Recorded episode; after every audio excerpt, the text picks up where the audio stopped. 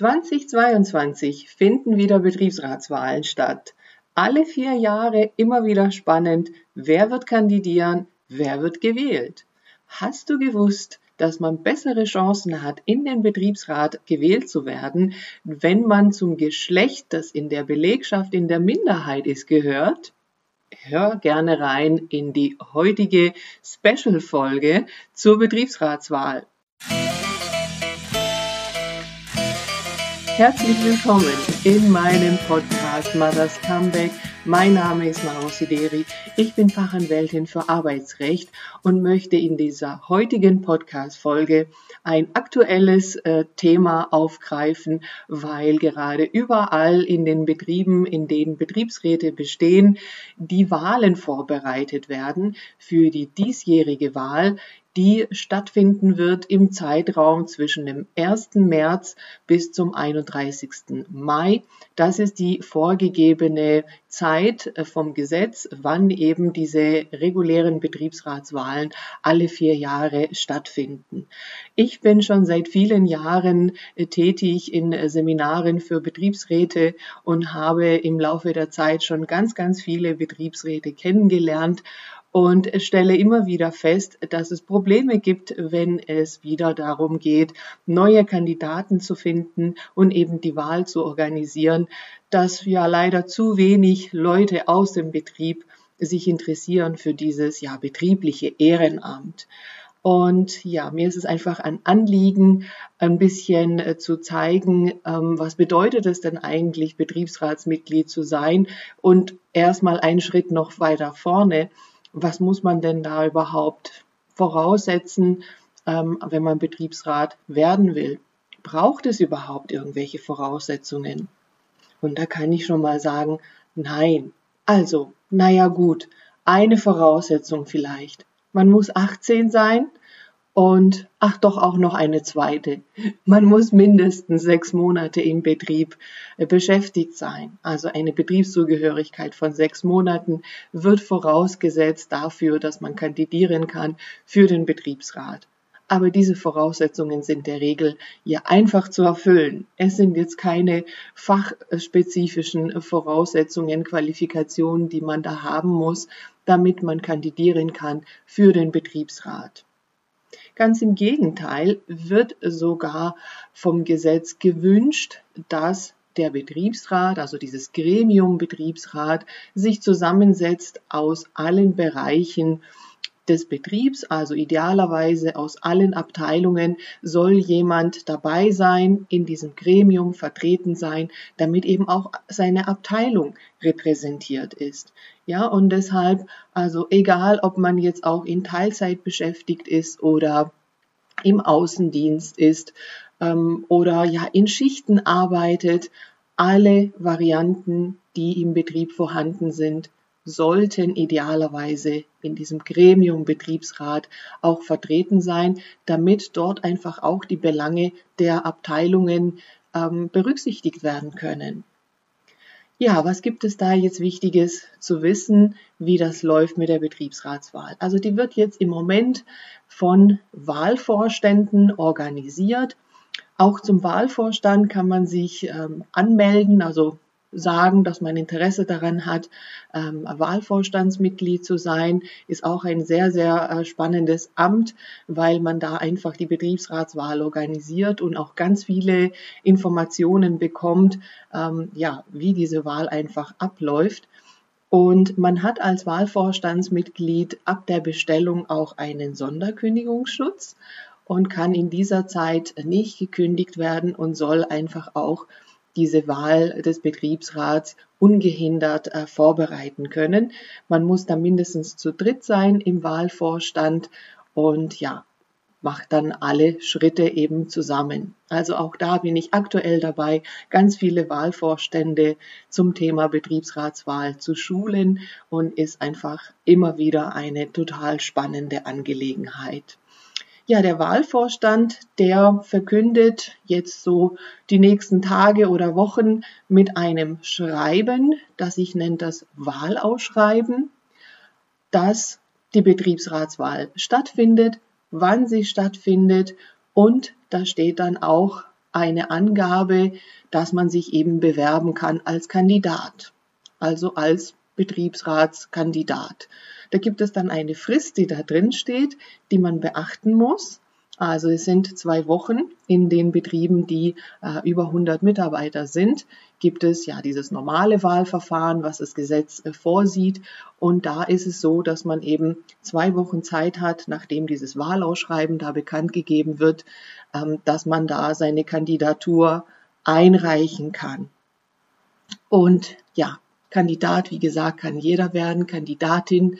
Ähm, man muss einfach sich nur anmelden sozusagen oder halt eben eine eigene Liste einreichen. Solche Vorlagen für eine solche Listen äh, kann man beim Wahlvorstand äh, bekommen. Und je nach Betriebsgröße braucht man dann noch Stützer, also das heißt noch Mitarbeiter, Kollegen, Kolleginnen, die einen eben stützen bei dieser Kandidatur. Und äh, man kann sich selber auch stützen und damit man einfach so einen gültigen ähm, Wahlvorschlag einreichen kann, braucht man eine bestimmte Anzahl von Stützern. Das sind aber nicht so viele. Also je nach Betriebsgröße können es fünf, sechs, sieben, acht oder vielleicht auch mal 15 Stützer sein, wenn es wirklich ein ziemlich großer Betrieb ist. Ähm, ja, das ist jetzt hier im Podcast ähm, ein bisschen schwierig natürlich in die äh, Details zu gehen, weil da doch verschiedene Zahlen und Fristen und solche Dinge eine Rolle spielen. Und deshalb habe ich ein kleines Videotutorial dazu erstellt. Das findest du auf meiner Webseite unter Specials. Äh, verlinke ich natürlich hier auch in den Show Notes. Und da kannst du gerne dieses Videotutorial ähm, dir anschauen. Da erkläre ich einfach auch anhand von Folien und anhand von ähm, konkreten Angaben auch zu den Regelungen im Gesetz, wie eben dieses Verfahren abläuft, so im groben und was man da eben am besten wissen sollte. Und aus meiner Sicht sollten so ein paar Basics zur Betriebsratswahl nicht nur diejenigen wissen, die äh, sich überlegen, ob sie vielleicht kandidieren, sondern alle die in einem Betrieb beschäftigt sind, äh, in dem ein Betriebsrat besteht, also insbesondere auch die Führungskräfte. Ja, eine Sache möchte ich hier noch mitgeben, die vielleicht äh, interessant ist zu wissen, ähm, habe ich ja kurz schon angeteasert. Also wenn du zum Geschlecht, das in deiner Firma, in deinem Betrieb in der Minderheit ist, gehört. Also das kommt sehr auf die Branche an, welches Geschlecht in der Minderheit ist. Ähm, das müssen nicht die Frauen sein, die da in der Minderheit sind. Also im Pflegebereich sind es halt auch die Männer. Ähm, jedenfalls gibt das Betriebsverfassungsgesetz hier eine äh, Vorgabe, dass ähm, das Gremium Betriebsrat auch so vertreten sein soll, dass das Geschlecht in der Minderheit entsprechend eben auch vertreten ist. Und deshalb ist es so, dass man äh, in diesem Wahlverfahren, also bei der Vorbereitung eben der Betriebsratswahl, eine Berechnung machen muss, zwingend, und ausrechnen muss, wie viele Betriebsratssitze an das Geschlecht äh, für die Minderheit fallen müssen. Ja, also das kommt darauf an, wie viele Betriebsratssitze gibt es insgesamt. Sind es zum Beispiel sieben Betriebsratssitze, die man da eben äh, wählen muss. Ne, das ergibt sich anhand der ähm, Mitarbeiterzahl. Das erkläre ich auch alles ausführlich in dem äh, Videotutorial. Und wenn das jetzt sieben Betriebsratssitze sind, ähm, muss man eben schauen, wie viele Männer, wie viele Frauen sind beschäftigt. Und für das Geschlecht in der Minderheit wird jetzt berechnet, zu einem Zeitpunkt, wo man noch gar nicht weiß, wer kandidiert, ähm, wie viele Sitze für das Geschlecht äh, für die Minderheit fallen müssen, also reserviert sein müssen. Und wenn da jetzt zum Beispiel dann bei dieser Berechnung rauskommt, es sind drei Sitze, die zum Beispiel dann eben für die Frauen wären, wenn das das Geschlecht in der Minderheit ist im Betrieb, dann bedeutet das, dass man als Frau in diesem Betrieb bessere Chancen hat, in den Betriebsrat gewählt zu werden aufgrund dieser sogenannten Quotensitze. Das kann natürlich auch genau umgekehrt sein, wenn eben die Männer mal in der Minderheit sind. Es kommt halt eben darauf an, wie die Struktur der Belegschaft aussieht.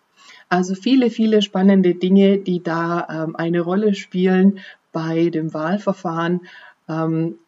Schaut euch das gerne genauer mal an.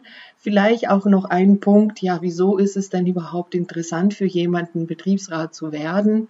Also man bekommt ganz, ganz viele äh, Hintergrundinformationen über den Betrieb, über die Abläufe im Betrieb. Der Betriebsrat ist immer als erstes zu informieren, wenn größere Maßnahmen geplant werden. Der Betriebsrat wird immer beteiligt, wenn es Neueinstellungen gibt und muss diesen erst noch zustimmen, bevor der Arbeitgeber einstellen kann. Er wird bei Versetzungen beteiligt, bei Überstunden, bei Arbeitszeitveränderungen, wenn irgendeine neue Technik eingeführt wird, beim mobilen Arbeiten zum Beispiel, aktuelles Thema. Und auch bei Kündigungen wird er angehört. Also ganz, ganz umfangreiche Beteiligungsrechte. Und jetzt denkst du vielleicht, um Gottes Willen, da weiß ich doch überhaupt gar nicht Bescheid. Also so geht es ja jedem neu gewählten Betriebsratsmitglied. Und dafür hat man ja auch ähm, Ansprüche auf Schulungen als Betriebsrat und wird dann eben, wenn man gewählt wird, erstmal ähm, einige Schulungen machen. Das heißt, es ist wirklich auch eine eigene Fortbildung. Man erfährt da ganz, ganz viele wichtige Dinge, also arbeitsrechtliche Dinge, aber auch andere ähm, Dinge, die eine Rolle spielen für die Tätigkeit im Betriebsrat. Und da wächst man einfach im Laufe der Zeit rein. Eine Amtsperiode geht ja vier Jahre und es sind ja auch andere Betriebsratskollegen da, die einen da unterstützen. Also wirklich ein sehr, sehr spannendes und auch ein sehr wichtiges Amt, weil es wirklich einen großen Unterschied macht, ob man in einem Betrieb mit Betriebsrat arbeitet und da eben diese Arbeitnehmervertretung einfach auch mit dem Arbeitgeber bestimmte Dinge äh, vereinbart oder in einem Betrieb ohne Betriebsrat, wo es eben diese ja, Mitbestimmung ähm, der Arbeitnehmervertretung nicht gibt.